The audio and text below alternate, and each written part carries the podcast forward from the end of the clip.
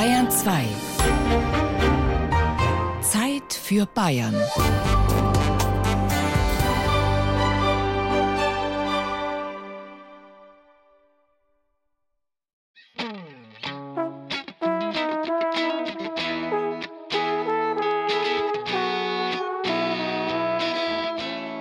Unsere heutige Sendung würde Onkel Dagobert nicht sehr glücklich machen. Es geht zwar um mehr, aber um das Mehr vom Weniger. Eine Stunde lang befassen wir uns mit selbst auferlegten Beschränkungen, Befreiung vom Besitz und Bereicherung durch, durch nichts. Mehr vom Weniger, eine fast asketische Sendung. Mit E.A.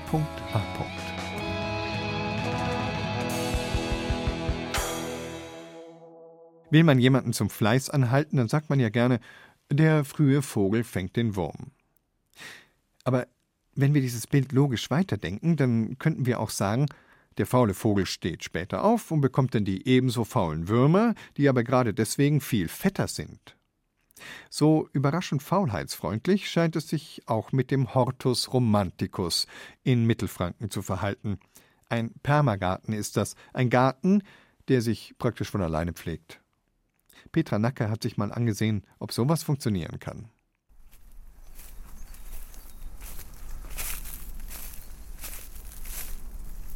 Also das sind alles Balken von abgebrochenen Scheunen. Das Material, diese Fenster, das ist von der Schule entsorgt worden. Das ist ja alles noch gut. Das kann man ja alles noch verwenden. Wieso schmeißen wir Sachen weg, die noch vollwertig sind, die man noch verwenden kann und kaufen wir wieder neue? Wir kaufen, wir arbeiten, wir kaufen, wir arbeiten, wir werfen weg. Und dieser Kreislauf ist ständig und für unsere Nachkommen ist nicht mehr viel da, wenn wir so weitermachen.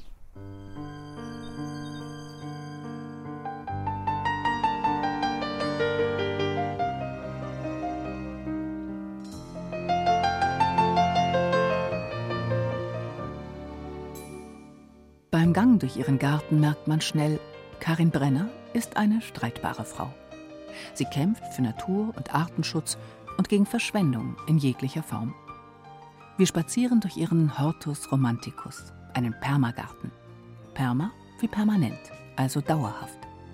Deshalb ist er auch kein Garten im herkömmlichen Sinn, sondern ein dauerhaftes Kultursystem, ein Kreislauf, der sich im besten Falle selbst genügt. Ich muss nicht Rasen mähen, ich muss keine Hecke schneiden, ich muss keinen Gartenzaun streichen, ich muss ganz, ganz wenig ja, solchen Dingen machen, also wie zum Beispiel Giftspritzen und sowas. Mit diesen Dingen muss ich mich nicht beschäftigen.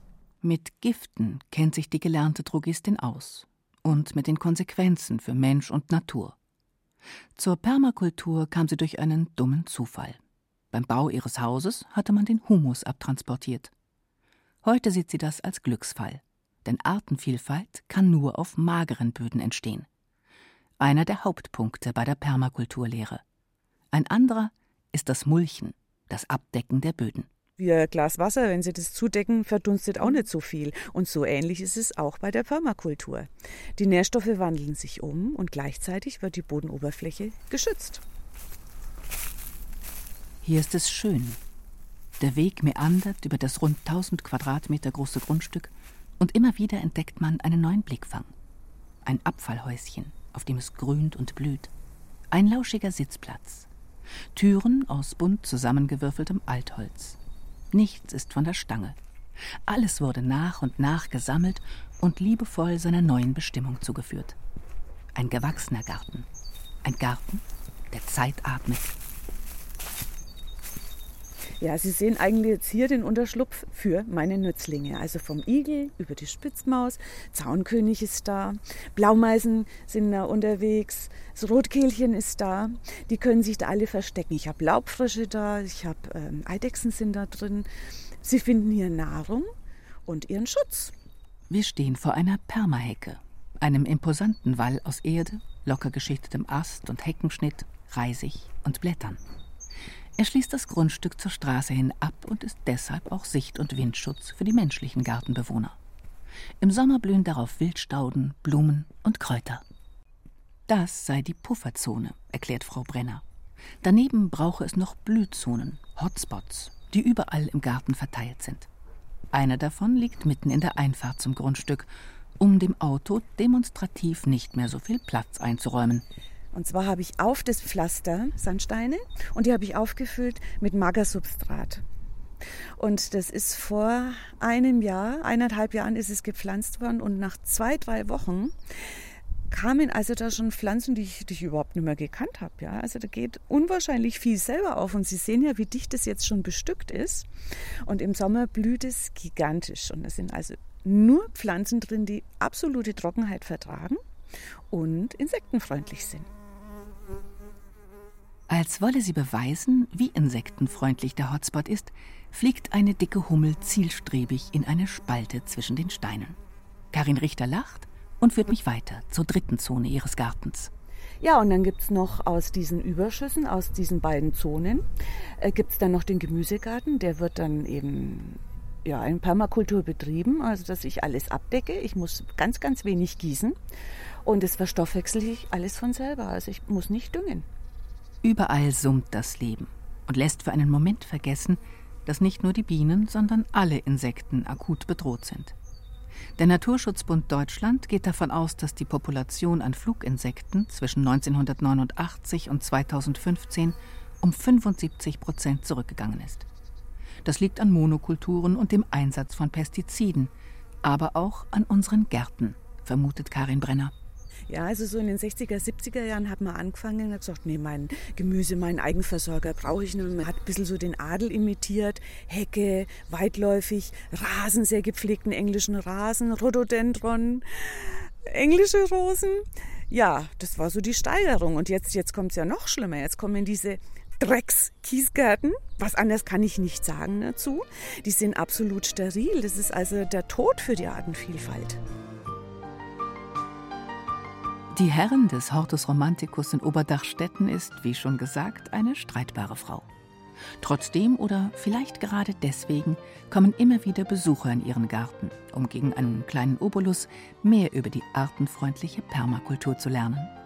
Auch wenn Karin Brenner einige Vorstellungen erstmal gegen den Strich bürsten muss und die Reich deshalb scherzhaft als Vorhölle für normale Gartenbesitzer bezeichnet. Die gehen immer so verkopft, das, was der eine Nachbar macht, das muss ich auch machen. Aber das stimmt nicht.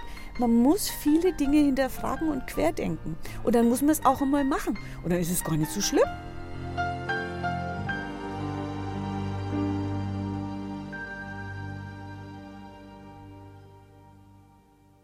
Also diese Frage hat ja eigentlich schon fast jeder mal gestellt bekommen. Was würdest du auf eine einsame Insel mitnehmen, wenn dir nur zehn Dinge erlaubt wären? Es ist ein schönes Spiel, weil es so hypothetisch ist und weil man sich ja bei der Beantwortung immer ein bisschen über den Luxus freut, dass man so viel mehr hat, als man eigentlich braucht. Aber für manche ist das kein Spiel, und ihre einsame Insel ist mitten in der Großstadt. Wie sieht es denn aus, wenn man sein Leben aufs Allernötigste reduziert? Ist das Beschränkung oder Freiheit? Barbara Bogen hat sich Gedanken darüber gemacht. Ja, ich weiß, das Thema Minimalismus erfährt einen regelrechten Boom zurzeit. Gute Ratschläge im Netz und noch mehr Ratgeber überschlagen sich, sind divers und dennoch ähneln sie sich in ihrem Glücksversprechen durch Reduktion. Es gibt wahre Minimalismus-Gurus und sogar eine amerikanisch-japanische Netflix-Serie. Ich denke mir, irgendetwas Wesentliches an diesem überselbstbewussten Lebens- und Wirtschaftssystem, das 30 Jahre lang nach Fall der Mauer so alternativlos schien, ist gewaltig in die Krise geraten. Durch den rascher als gedacht sich vollziehenden Klimawandel, die Müllproduktion, den Wahnsinn eines gedankenlosen Konsums.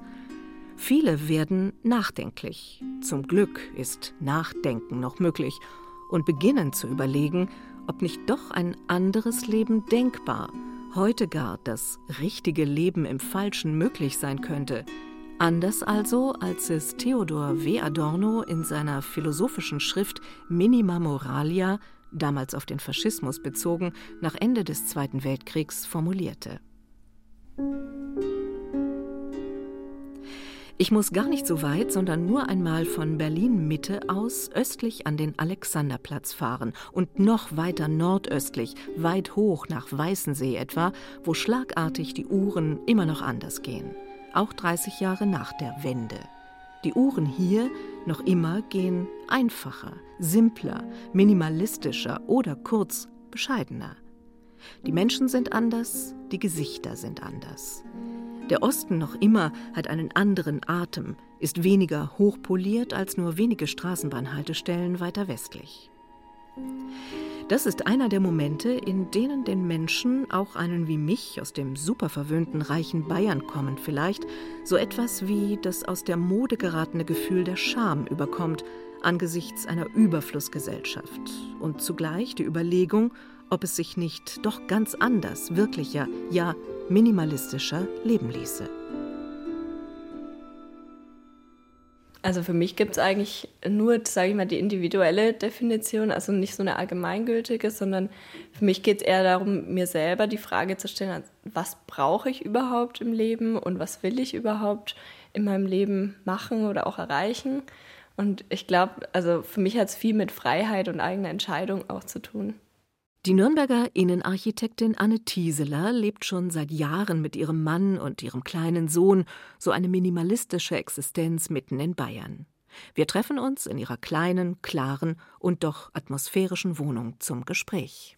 Also bei der Wohnung sieht man es schon, weil wir ja zu dritt in einer 59 Quadratmeter Wohnung leben und wir haben halt auch gesagt, dass es uns wichtiger, eine schöne Location zu haben in der Innenstadt und halt alles in der Nähe zu haben, als jetzt irgendwie ein großes Haus und dass man sich vielleicht dann auch kümmern muss und so.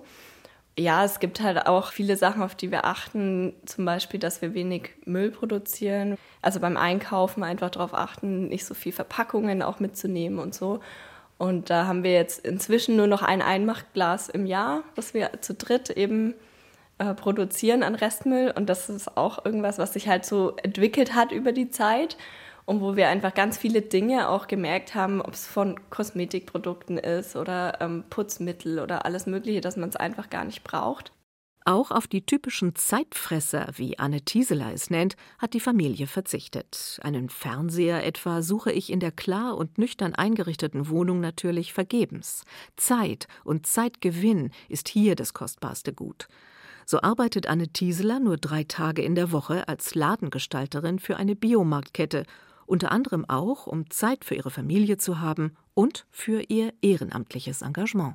Wir haben vor zwei Jahren die Zero Waste Gruppe gegründet beim Blue Pingo e.V., das ist eben ein gemeinnütziger Verein hier in Nürnberg, der ganz viele Umweltprojekte auch unter einen Hut fasst.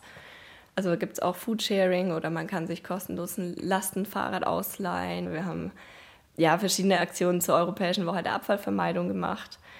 Und zurzeit machen wir das Projekt Zero Waste City, also eine müllfreie Stadt sozusagen, ist unsere Vision, dass man eben in Geschäfte gehen kann, in Restaurants oder auch überall sonst und halt nicht zwangsläufig Müll produziert, wenn man halt da irgendwas konsumiert. Und ja, es ist also ein ganz spannendes Thema. Auch, dass man sich gegenseitig halt mit Tipps aushilft im Alltag. Also wie kann ich daheim meinen eigenen Müll reduzieren und so.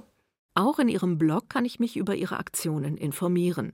Minimalismus wird aber bei ihr, und das macht sie unter anderem so besonders, nicht allein über materielle Güter definiert, sondern beinhaltet auch eine Vermeidung oder Reduktion negativer Gedanken. Wir können viel mehr in unserem Alltag beeinflussen, als wir eigentlich denken. Also wenn ich halt irgendwas schade finde, dass ich dann probiere, halt dagegen selber was zu machen und das zu ändern und das sozusagen in eine Aktion umzuleiten, anstatt jetzt mich drüber zu beschweren oder so. Die Umkehr, die Reduktion der Negativität zeigt sich auch in der Sprache.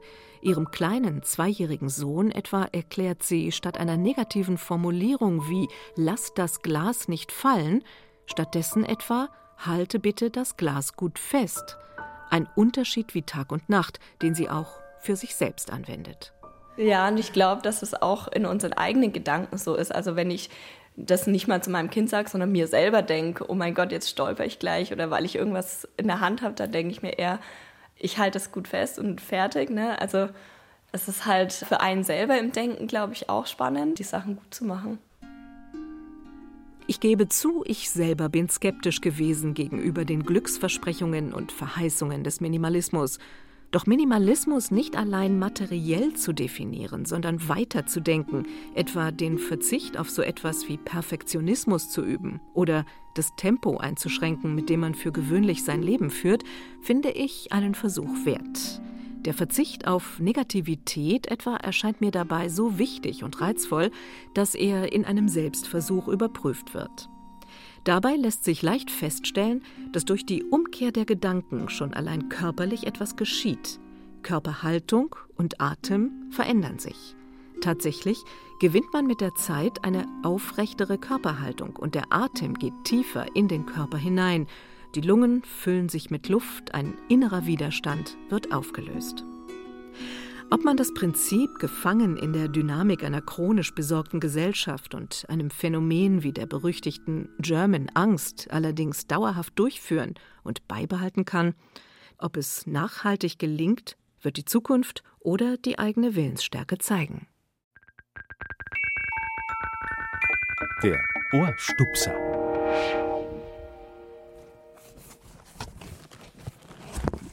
Warte, für Bedienungsanleitung hier drücken.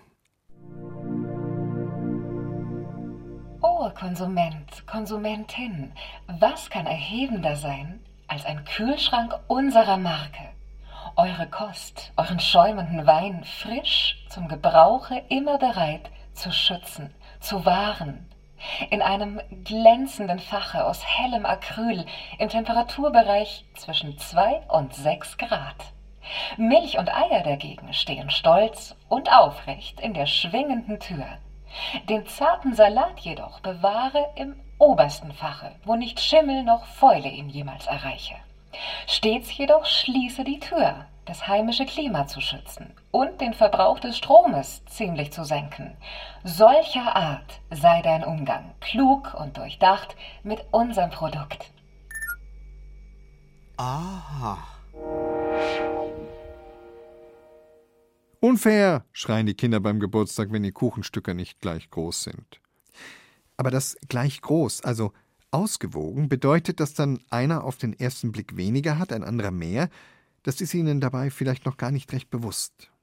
Wenn wir Erwachsenen dagegen von fairem Handel sprechen, dann ist klar, wir müssen von irgendetwas weniger nehmen oder mehr geben, wenn wir die anderen und die Umwelt natürlich wirklich als Partner sehen.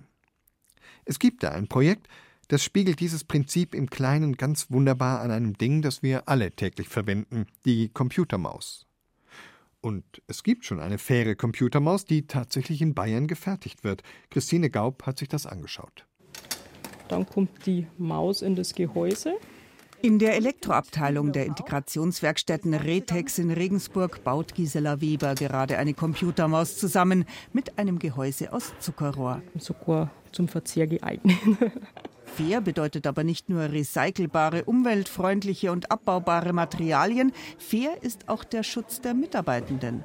Wir haben ein faires Lötzinn, da ist kein Blei mehr drin. Es ist nicht schädlich für den Körper, es riecht auch nicht. Also perfekt. Und zur Fürsorge gehört auch ein wirklich gemütlicher Ruheraum. Klar sind wir ein fairer Arbeitgeber, meint Produktionsleiterin Rita Hartl. Wir sind eine Einrichtung für psychisch kranke Menschen. Das heißt, sie haben einen besonders geschützten Bereich natürlich auch, weil es ja aufgrund des Erkrankungsbildes unterschiedliche Arbeitszeiten auch hier gibt bei uns. Wir haben auch jede Stunde zehn Minuten Pause. Die Mitarbeiter arbeiten zwischen vier, fünf, sechs, sieben Stunden, je nachdem, wie die Ausdauer halt auch ist. Gell?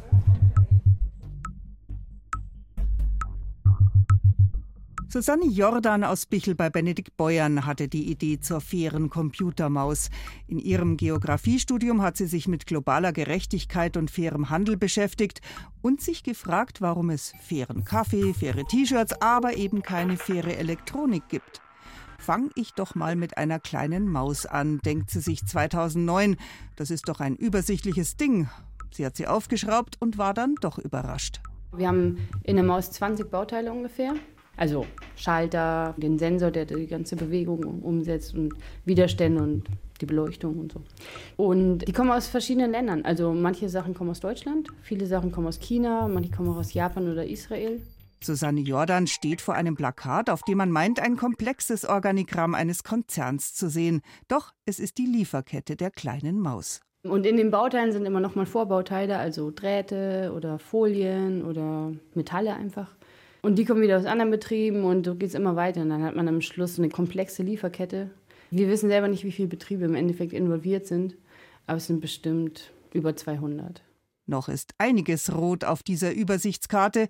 Rot heißt, Rohstoffe sind noch nicht nachhaltig, Arbeitsbedingungen alles andere als fair. Und trotzdem. Wenn man sich das anschaut, ein Wunderwerk der globalen Logistik wirklich. Also es gibt ganz viele Probleme und viele Menschenrechtsverletzungen und viele Arbeitsrechtsverletzungen. Aber es ist auch irgendwie toll zu sehen, dass so viele Menschen, da arbeiten ja bestimmt tausend Leute dran, für so eine kleine Maus zusammenarbeiten. Das ist schon auch was Faszinierendes irgendwo. Sie setzt auf kleine Schritte und Susanne Jordan gibt sich keinen Illusionen hin. Oft gibt es nur komplette Bauteile zu kaufen und da greifen eben fast alle Unternehmen mehr oder weniger auf dieselben Zulieferer zurück. Unsere Lösung ist halt, dass wir die Lieferkette transparent machen und markieren. In dem Betrieb ist fair, in dem Betrieb ist nicht fair, dann kann sich jeder ein Bild machen. Immerhin ist die Maus heute zu zwei Dritteln fair. Susanne Jordan will aber noch mehr. Wir wollen weniger Druck produzieren, wir wollen eigentlich Möglichkeiten schaffen es ist ja nicht der chinesische Chef, der einfach total gemein zu seinen Mitarbeitern ist, sondern der kriegt einfach kein Geld, hat überhaupt keinen Handlungsspielraum, um seinen Mitarbeitern auch gute Arbeitsbedingungen zu bieten. Die IT-Firma will diese Möglichkeiten schaffen, am besten noch mit anderen Abnehmern zusammen. So möchte Susanne Jordan etwa als nächstes den Rohrzucker für das Mausgehäuse fair anbauen. Und weil unsere Abnahmemenge aber nicht so besonders groß ist, suchen wir auch gerade Betriebe eben in der Kunststoffindustrie oder auch in der Bio-Fairhandelsbranche, die auch gern fairen Kunststoff verwenden möchten, dass wir zusammen dann eine Abnehmergemeinschaft bilden können sozusagen und unseren Lieferanten dann eben nicht unter Druck setzen, sondern überzeugen, dass es sich lohnt, da wirklich mal was in der Struktur zu ändern und einen fairen Kunststoff anzubieten. Auch das Kunststoff-Scrollrad an der Maus wurde schon ersetzt durch ein kleines Holzrad. Das wird in Franken produziert und das Holz kommt auch aus der Gegend. Was sehr schön ist, weil wir da Erdöl verhindern, also die ganze Problematik, die da dran hängt. Und wir wissen, die Arbeitsbedingungen sind sehr gut und die Entsorgung ist extrem einfach.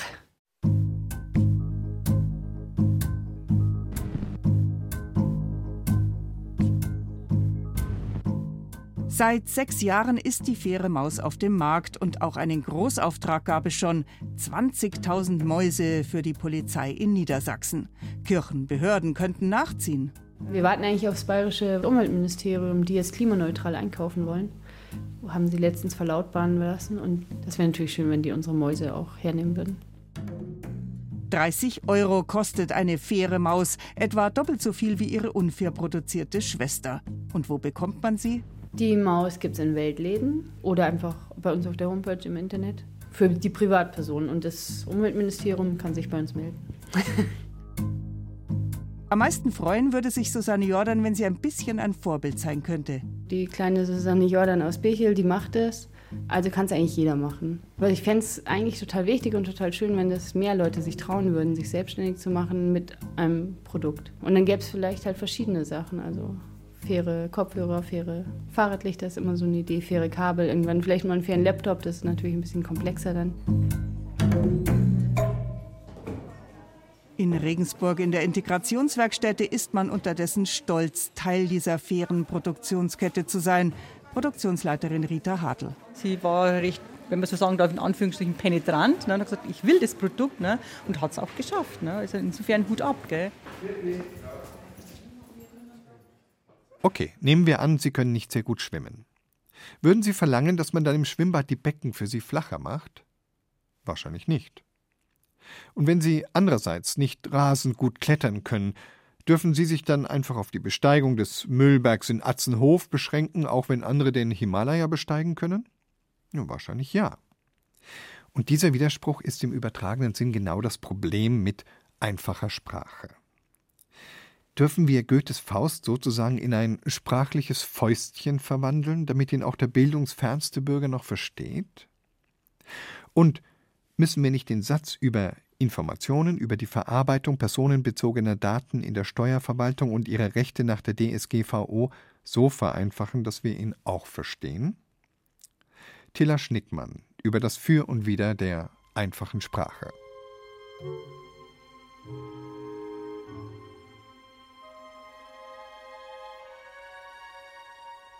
Hi, ich bin Mike. Mike Klingenberg. Ich bin 14 und wohne in Berlin. Da gehe ich auf ein Gymnasium, in die achte Klasse. Ich bin ganz gut in der Schule, besonders in Deutsch, Sport und Kunst. In Mathe nicht so. Nach den Osterferien brachte unser Geschichtslehrer einen neuen Schüler in die Klasse. So beginnt der Bestseller Chick von Wolfgang Herrndorf. Allerdings nicht das Original. Die zitierte Version ist die Übertragung in sogenannte einfache Sprache. Sie ist kürzer, anders. Wolfgang Herrndorf hat sich noch kurz vor seinem Tod 2013 persönlich dafür eingesetzt, dass sein Roman gekürzt und in einer einfachen Sprache veröffentlicht wurde. Sein Ziel, auch die Menschen zu erreichen, die bisher mit Literatur wenig am Hut haben, aus unterschiedlichen Gründen. In der Beratungsstelle für Menschen mit Behinderung der Rummelsberger Diakonie in Nürnberg arbeitet Irmingard Fritsch. Sie leitet Seminare für leicht verständliche Sprache und überträgt auch selbst Texte. Barrierefreiheit bedeutet für sie freier Zugang zu Informationen, aber auch zur Literatur. Literatur ist Bildung. Literatur ist was Wunderbares, um Ausdrucksmöglichkeiten zu finden für sich und da den Zugang zu haben. Nicht, dass ganze Bevölkerungsgruppen abgekoppelt sind von dieser Literatur. Das halte ich auch für sehr wichtig. Und diese Bevölkerungsgruppe ist keine kleine Minderheit. Eine Hamburger Studie spricht von 2,5 Millionen echten Analphabeten. Dazu kommen 5 Millionen funktionale Analphabeten, also Menschen, die zwar einzelne Sätze, aber keine Texte lesen können und weitere 13,3 Millionen, die nur fehlerhaft lesen und keine langen Textinhalte verstehen können, weil es sie anstrengt, sie alt sind, weil sie geistig beeinträchtigt sind oder zu wenig Leseübung haben. Das heißt, mehr als 20 Millionen Menschen in Deutschland haben Schwierigkeiten, Bücher zu lesen. Diesen Menschen wieder die Welt der Literatur zu öffnen, ist eine große Aufgabe. Einige kleine Verlage haben sich bereits auf die Übertragung von Klassikern oder Unterhaltungsliteratur in einfache Sprache spezialisiert. Und es gibt auch schon erste literarische Originaltexte. Bernd Mittenzwei aus Altdorf bei Nürnberg hat als einer der ersten ein Buch direkt in einfacher Sprache verfasst.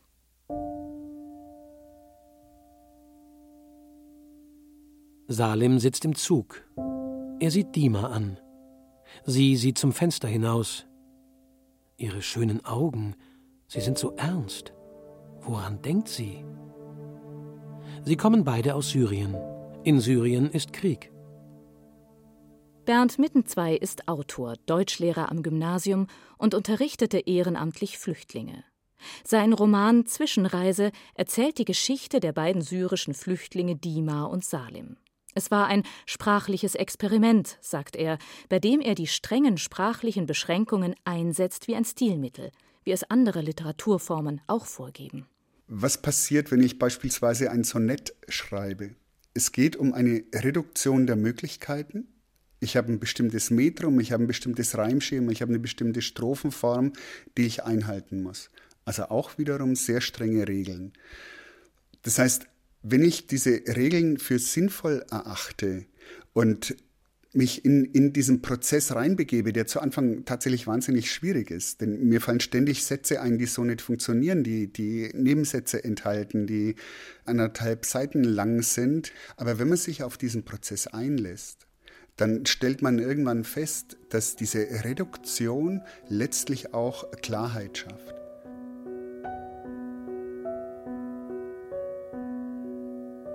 Sie steht in der dunklen Küche. Sie sieht zum Fenster hinaus. Auf dem Baum im Hof sitzt ein Vogel. Er sieht einsam aus. Flieg fort, kleiner Vogel, denkt Dima. Flieg zu meiner Familie. Sag ihnen, es geht mir gut. Sag ihnen, ich kann Fahrrad fahren. Sag ihnen, ich lerne Deutsch. Sag ihnen, ich bleibe hier, bis Frieden ist in Syrien. Und sag ihnen, ich liebe sie. Sie fehlen mir so. Ihre Augen sind voll Tränen. Sie legt die Stirn ans Fenster. Sie weint. Als sie aufblickt, ist der Vogel fort. Gegen Morgen schläft sie ein. Sieben aufwendige Lektorate durchlief das Buch und wurde auch einer Referenzgruppe vorgelegt. Bei den Lesungen wurde gelacht und geweint. Und ich war dann teilweise selbst überrascht, welche Wirkungssätze entfalten können, die quasi von allem Unnötigen Tant, von aller unnötigen Zierde befreit sind und in ihrer Einfachheit das ausdrücken, worum es letztlich geht. Also man kann es tatsächlich irgendwann als ein Stilmittel begreifen, das in guten, gelungenen Passagen eine ganz großartige Wirkung erzielt. Für Menschen, für die ein Buch bisher ein Buch mit sieben Siegeln war, kann solche Literatur ein Erlebnis sein. Für Dirk Kruse dagegen war sie ein Schock. Erstmal dachte ich, oh Gott, oh Gott, was ist das denn? Also das ist jedenfalls etwas, was ich angelesen habe und ganz schnell wieder aus der Hand gelegt habe. Kruse gehört nicht zum Zielpublikum. Er ist Literaturkritiker und bekennender Verfechter der gehobenen Sprache. Die Reduktion der sprachlichen Vielfalt auf ein so eng gefasstes Regelwerk macht ihn hörbar nervös. Und mir kommt das so vor, als hätte man ein Auto mit Sechsgangschaltung und Turbomotor und würde immer nur im ersten Gang fahren. Als Kritiker möchte sich Kruse nicht mit einem Roman in einfacher Sprache befassen. Es spielt außer Konkurrenz. Ich bespreche auch keine Schulbücher. Dass das für einen Autor, der sich komplexer ausdrücken kann, schwierig ist, diese Regeln einzuhalten, das sehe ich ohne weiteres ein. Und ich sehe ein, dass es eine Kunstfertigkeit, nein, es ist eben keine Kunstfertigkeit, es ist nämlich eine handwerkliche Fähigkeit. Und das ist der Unterschied. Irmingard Fritsch kennt diese Kritik. Doch die Regeln einzuhalten, sagt sie, sei das eine. Die schwere Aufgabe bei Texten in einfacher Sprache sei ja, den Kern, das wirklich Wichtige zu treffen, ohne banal zu werden. Ich denke, alle Menschen, die sich mit diesem Thema beschäftigen, sind am Suchen, sind am äh, Ringen darum, wie schaffen wir es, dass Menschen wirklich komplizierte Inhalte verstehen können, Zugang haben können, um selber mehr Handlungsmöglichkeiten für sich zu haben. Gut gemacht können Texte in einfacher Sprache eine wichtige Brückenfunktion übernehmen. Sie können Menschen dabei helfen, mehr zu wissen und zu einem späteren Zeitpunkt Texte in normaler oder zumindest nicht ganz so schwerer Sprache zu verstehen. Und sie können Lust auf gute Literatur machen, denn sie sind als Einstieg gedacht, nur als Einstieg, nicht als Ersatz. Schlagerlyrik. Du tust mir gut. Unendlich gut. Ich will versinken im Nirgendwo. Kopfüber, Haut an Haut mit dir. Lass doch die Leute einfach reden. Wir sind stark genug, wir werden's überstehen. Du bist mehr als nur perfekt, weil du pur nach Leben schmeckst. Du bist Ganz ehrlich. Unentbehrlich. Du bist mehr als nur perfekt.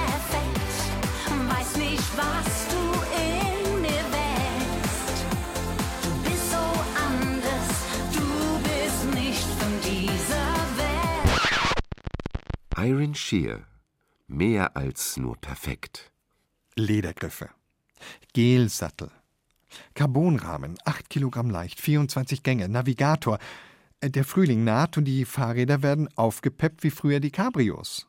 Vom eingebauten Display bis zum eingebauten Akku und der Luxusbereifung. Wer früher seinen Golf tiefer gelegt hat, der baut jetzt Spezialfedern in sein Mountainbike ein.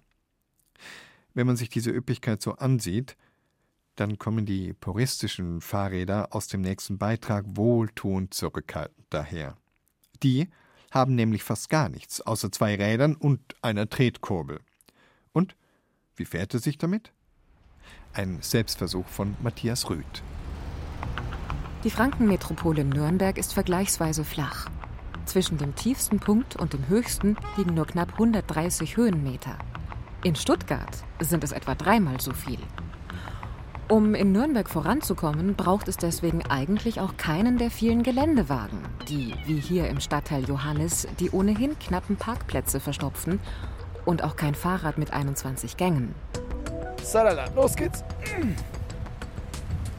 Also wir starten jetzt hier mal mit unseren Rädern auf eine kleine Rundfahrt. Radliebhaber Christian Golz und ich machen eine Testfahrt im Verkehrsgewusel des Stadtteils St. Johannes mit zwei Rädern, die kaum puristischer sein könnten. Mein Fahrrad hat keine 21 Gänge, sondern nur einen. Ein Zahnrad vorne, eines hinten, dazwischen eine Kette. Ansonsten sieht mein Rad aus wie jedes andere auch. Ich fahre Single Speed, wie es in der Fahrradszene heißt, ohne Schalthebel am Lenker, simpel und überraschend effektiv. Ich bin ein bisschen überrascht. Wir fahren jetzt hier die ganze Zeit schon bergauf, ein bisschen wenigstens. Und ich habe jetzt nicht das Gefühl, dass ich schalten muss. Ich könnte ja auch gar nicht schalten, aber ist da tatsächlich das, also das Fahrgefühl ist ein anderes. Äh, ist richtig. Also man, man gewöhnt sich da recht schnell dran. Man muss halt einfach die Kadenz, also die, die Trittfrequenz so ein bisschen anpassen. Aber das geht ganz intuitiv und es ist so viel einfacher, viel simpler und äh, man tritt einfach. Man muss nicht nachdenken. Einen Luxus hat mein Rad im Gegensatz zu dem von Christian, aber doch. Single-Speed-Räder haben einen Leerlauf. Wenn ich nicht treten will, fahre ich trotzdem. Christian dagegen fährt ein Fixie, ein Fixed Bike. Seine Pedale sind durch die Kette direkt an das Hinterrad gekoppelt. Solange sich das Rad dreht, drehen sich auch seine Pedale, auch bergab bei Maximalgeschwindigkeit. Und der wahre Fixie-Fan verzichtet nicht nur auf Gangschaltung und den Leerlauf, sondern auch auf Bremsen am Lenker. Um anzuhalten, muss Christian mit beiden Füßen die Pedale blockieren. Das ist für Ungeübte gerade im Stadtverkehr zwischen all den Autos waghalsig. Es schult aber auch die Aufmerksamkeit. Es springt zum Beispiel plötzlich eine Tür auf und man muss quasi auf den Punkt äh, genau runterbremsen. Das ist natürlich so der, der Worst Case. Ja, auf sowas muss man sich halt einstellen, dass man sich immer einen Ausweg parat hält und sich immer so aus den Gefahrensituationen davon fernhält. Und das ist die, aber die große Kunst, die das Fahren aber meiner Meinung nach sogar sicherer macht, weil man denkt viel mehr mit. Oftmals passiert einem das mit dem Freilauf, dass man einfach so dahin träumt und so dahin fährt und einfach gar nicht auf den Verkehr aufpasst. Das wird einem fix nicht passieren, weil dadurch, dass man keine Bremse hat, ist man immer wach und man ist immer da. Zentimeter nur kürzer ist und dann halt nach hinten hier abfällt. Steuerer zum Beispiel bleibt bei allen gleich. Zwischenstopp im Fahrradladen SM Parts in Johannes. Im kleineren Läden wie hier kommen Radenthusiasten auf ihre Kosten. Hier gibt es aufwendig zusammengebaute Unikate, Mountainbikes, Stadträder, Rennräder, die alle eines gemeinsam haben. Sie haben nur einen Gang und protzen nicht mit überladener Technik. To do what only few can do. To go where only few can go.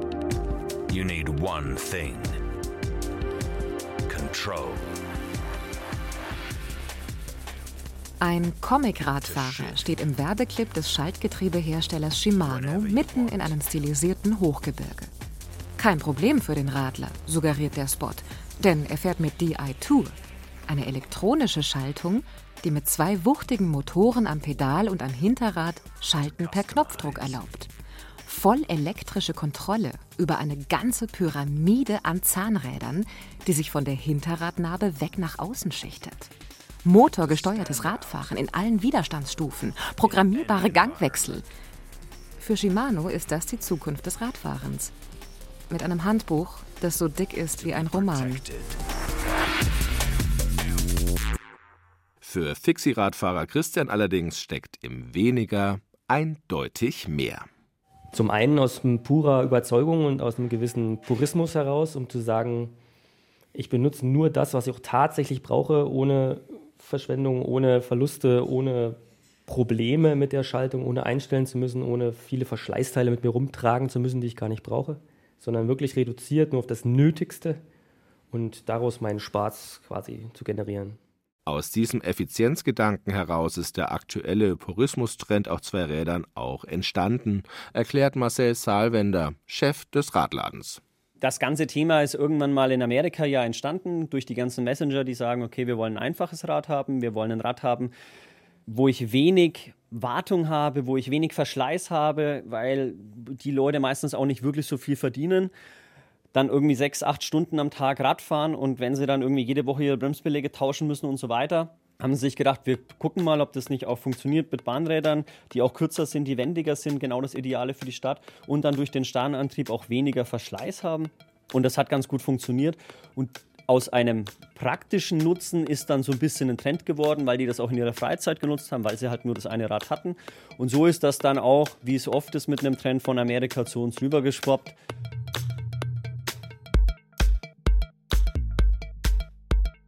Christian führt vor, was mit Purismus alles möglich ist. Er fährt mit seinem Fixie rückwärts, indem er mit seinen Pedalen einfach nach hinten tritt. Das schafft kein normales Fahrrad, egal wie hochgerüstet.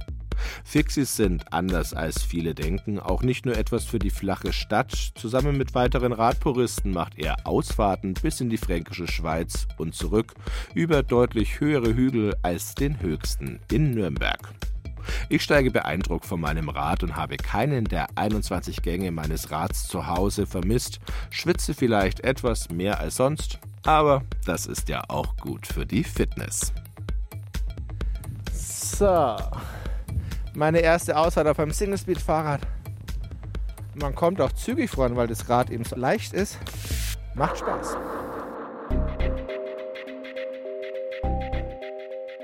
Es liegt wohl in der Natur der Sache. Wenn etwas immer weniger wird, ist es am Schluss ganz weg. So wie dieses Feiertagsfeuilleton in der Zeit für Bayern am Ostermontag. Heute haben wir Ihnen weniger angeboten.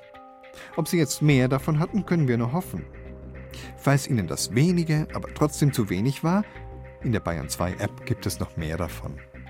Meine Wenigkeit heißt Ewald Ahrens, der Ihnen einen schönen Ostermontag wünscht.